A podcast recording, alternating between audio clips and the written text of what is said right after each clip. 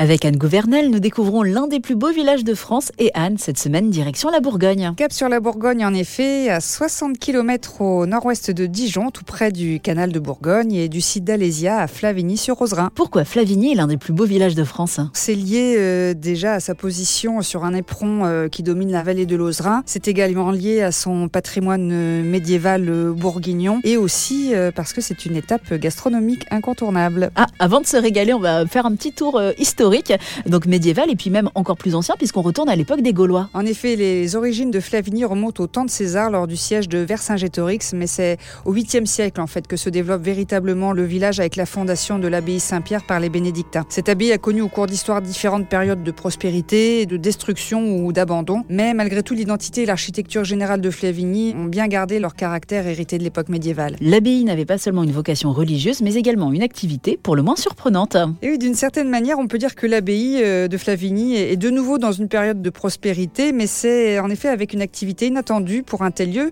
Cet ancien site religieux accueille depuis 1896 une fabrique de bonbons, les fameuses anis de Flavigny, qui trouvent leur origine dès 52 avant Jésus-Christ. C'est en effet euh, César qui importe les graines d'anis dans la région pour euh, soigner ses troubles digestifs. En 812, Charlemagne ordonne que la graine soit cultivée dans les couvents et les monastères. Ce sera donc le cas à Flavigny.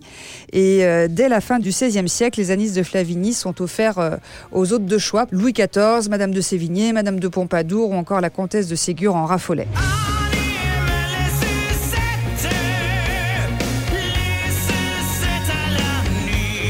Et aujourd'hui, cette fabrique se visite. Oui, elle se visite en fait depuis 1923. Euh, Elle appartient à la famille Trouba qui a perpétué cette activité, cette tradition. Et les bonbons s'exportent dans le monde entier dans leur petite boîte illustrée à l'ancienne qui figure un berger, une bergère qui partagent cette confiserie. Durant les mois de décembre et janvier, les habitants ont une habitude très particulière. En effet, chaque année, les habitants réalisent eux-mêmes des crèches qu'ils exposent derrière les fenêtres ou devant euh, les maisons. Cela donne lieu à un parcours de découverte dans le village euh, que l'on vous invite à emprunter plutôt en fin de journée lorsque tout est illuminé. Ça donne un charme particulier. Merci beaucoup Anne. Merci Laurie. Flavigny est l'un des plus beaux villages de France, à retrouver dans le guide du même nom aux éditions Flammarion et sur le site lesplusbeauxvillagesdefrance.org. À la semaine prochaine.